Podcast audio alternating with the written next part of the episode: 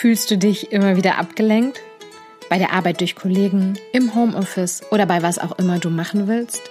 Heute gebe ich dir ein paar Tipps, wie du wieder näher dahin kommst, Aufgaben oder Teilschritte zu Ende zu bringen. In einer meiner letzten Podcast-Folgen habe ich ja schon über das Thema Fokus gesprochen. In der Folge Ich bin voll fokussiert. Was wollte ich gerade nochmal machen? Heute schauen wir uns an, wie du mit Unterbrechungen umgehen kannst. Und dabei ist es egal, ob du von außen unterbrochen wirst, also von anderen oder von eintretenden Ereignissen, oder von dir selbst.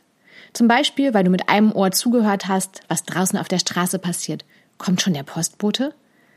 Ob dein Partner im Homeoffice gerade Hilfe beim Kochen braucht, was es wohl zu essen gibt, oder was dein Kollege am Telefon zum Kunden sagt. Schafft er das wohl ohne mich?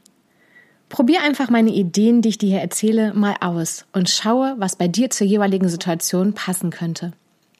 Und teile gern deine eigenen Ideen mit mir als Kommentar im Blogbeitrag auf meiner Homepage, in meinen Social Media Posts oder in der Facebook-Gruppe Liebe, was du tust. Ich freue mich darüber. Oft passiert es im Alltag, dass wir Aufgaben ineinander verschwimmen lassen, gerade wenn wir viel schaffen wollen oder wenn wir das Gefühl haben, dass wir nicht genug gemacht haben dann geht alles hektisch ineinander über. Versuche mal bewusst innezuhalten, bevor du eine andere Tätigkeit beginnst. Du kannst zum Beispiel denken, neue Aufgabe. Oder einmal tief durchatmen. Das hilft beim Trennen und beim Bewusstmachen.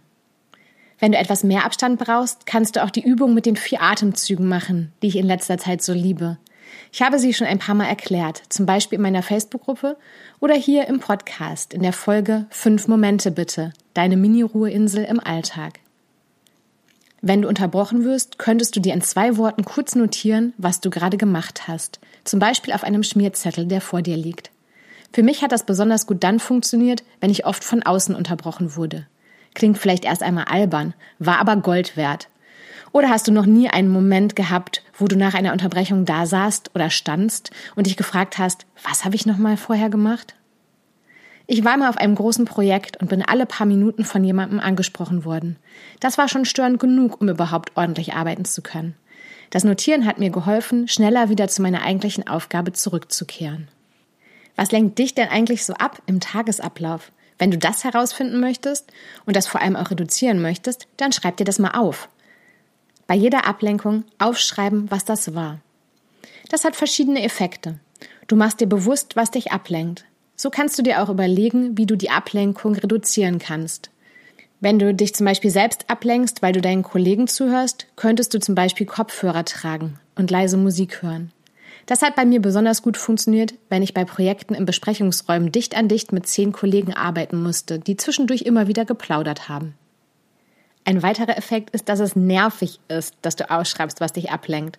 Das funktioniert vor allem für die Ablenkungen gut, die durch dich selbst kommen. Also wenn du dich selbst ablenkst. Die willst du dann bestimmt schnell reduzieren. Ich will dich jetzt auch gar nicht länger ablenken. Be happy and be light, deine Janina.